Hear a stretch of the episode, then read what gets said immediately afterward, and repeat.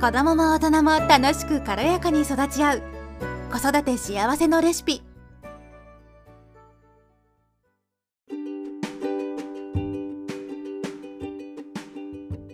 こんにちは、ミサです。今日は私が育児うつから抜け出した方法をちょっと紹介していきたいと思います。今でこそこんな元気にニコニコと話していられるんですけれども、去年とか、あとまあ一昨年とかもですね、まあ育児うつでしたね。まあその、重度ではなかったんですけど、軽度の育児うつっていう風にあの、ドクターからは診断されたんですね。で、まあ、私の育児うつの状態がどうだったかっていうと、もう、なんていうのかな、やっぱりもう常にズーンとしてて、なんかとりあえず何でもネガティブに考えてしまうし、子供に対しても当たり散らかしちゃうし、もう疲れてるんですよね。眠たいし。うん、で、その何もやっぱり怒りのやり場というかストレスのやり場もないので、なんか溜め込んじゃったりとか、子供の前で泣けてきちゃったりとか、で一番私自身がびっくりしたのは、なんか私に、こんな私に育てられて、息子がかわいそうとか、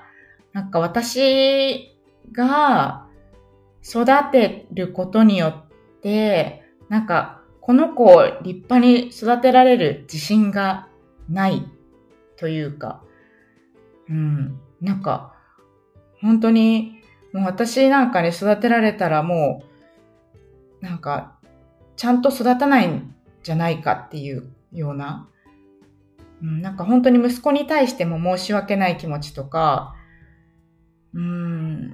すごくあってですね、うんなんか、大変でしたね。悲惨というか、もう、体も心もズタボロみたいな感じでしたね。で、毎回ね、主人が仕事から帰ってくると、もう私がもう、シューンってなって落ちてて、で、まあ時には泣いてたりとか、する姿を見て、すごい心配してくれてて、うん、なんかもう本当にもう見てられないよっていう風に言われるぐらいだったんですね。もう私もどうしていいかわからないし、で、まあ夜も、夜が来て、息子をこう寝かしつけて、ああ、終わったって、これで一日が終わったって思っても、また次の日がやってくるじゃないですか。で、それが永遠に続く？っていうのが、もうなんか、ラビットホールっていう、なんか英語ではラビットホールって言うんですけど、なんか、もう抜けられない穴にずっといる状態でしたね。うん、なんか実際に今、これを聞いてくださっている方の中には、こう私みたいに育児うつになってらっしゃる方ももしかしたらいるかもしれないし、過去にそうやって育児うつですごく大変な思いをしたっていう方もいらっしゃるかもしれないんですね。うん、なので、まあ今回は私がどうやってそこから這い上がってきたか。うん、それをちょっとお話ししていきたいなっていうふうに思います。で、まあ一番最近の育児うつはですね、去年の、まあ秋ぐらいですね。私が夏に2ヶ月半ぐらい日本に息子を連れてね、一時帰国をして帰ってきてからですね。まあ、専業主婦にまた戻って、それ以前は日本に帰る前はちょっとだけパートで保育園でね、働いてたので、まあなんとか、なんだろうな、専業主婦ではなかったので、なんとかやってたみたいな。まあそれでも結構ボロボロでしたけど、いろいろね、その、えっ、と、私2階、マンションの2階に住んでいて、で下からのこう苦情がすごくて、もうそれにも、うん、かなりやられてて、もう自分、もうなんかね、本当に悲惨でしたね。うん。なんかネガティブだし、愚痴っぽいし、うん、とりあえずもうなんか、うん、精神ズタズタの中やってたんですけど、まあそれは置いといて、で、あの9月、10月かな？ぐらいになってまた専業主婦でやろうって思い直したんですけど、結局ね、できなかったんですよ。やっぱり自分が思うようにできないし、で、私もともと一人で行動するのが好きだったりとか、外に出かけたりとか、なんかあの、計画とかを立てずに、ふらって行ったり、旅行とかも結構一人でふらって行ったりとかするような感じだったので、まあそんな私が、息子と一緒に家で、まあ車もあったとしても、24時間、24-7、一緒にいる。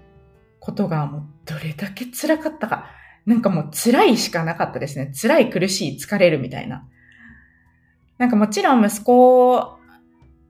のね、成長がもちろん可愛かったし、言葉もね、ちょっとずつ覚えていったりとかね、できることが増えていったりとか、やっぱそういうのはまあ、嬉しいは嬉しいんですけど、もうそれ以上に辛かった。一緒にずっといなきゃいけない。その、もうなんか、顔の中の鳥みたいな、うん、感じだったんですよね。で、まあそんな中ですね、私の主人もですね、まあ仕事をしながらでも、まあ帰ってきてからね、一生懸命息子のことを見てくれたりとか、家事手伝ってくれたりとか、まあ彼も本当に頑張ってくれてたんですけど、まあ彼も、彼っていうのは主人ですね。主人も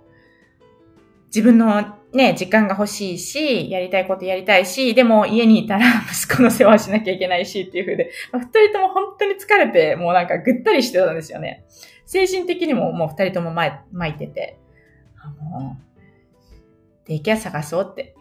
デイケア入れようって、いうふうに決めたんですよね。まあ、デイケア入れるっていう風になった、デイケアは保育園なんですけど、入れるようになった理由もですね、まあ、結局、私は、なんか自分の気持ちに素直になって、私は今何を本当は欲してるんだろ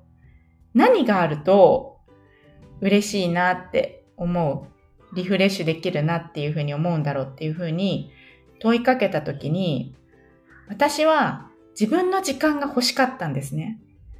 もう心の底から、本当は自分の時間が欲しいって思ってたんですよ。でも、まあその当時は仕事もしてなかったので、そんな状況で息子を保育園に入れるなんて、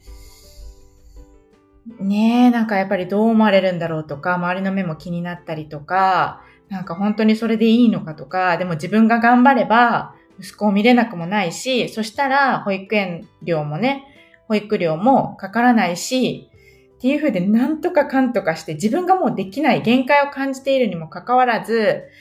なんとかして、こう、自分をこう、今の状態でいいように説得してたっていうか、やっぱりそういう自分がいたんですけど、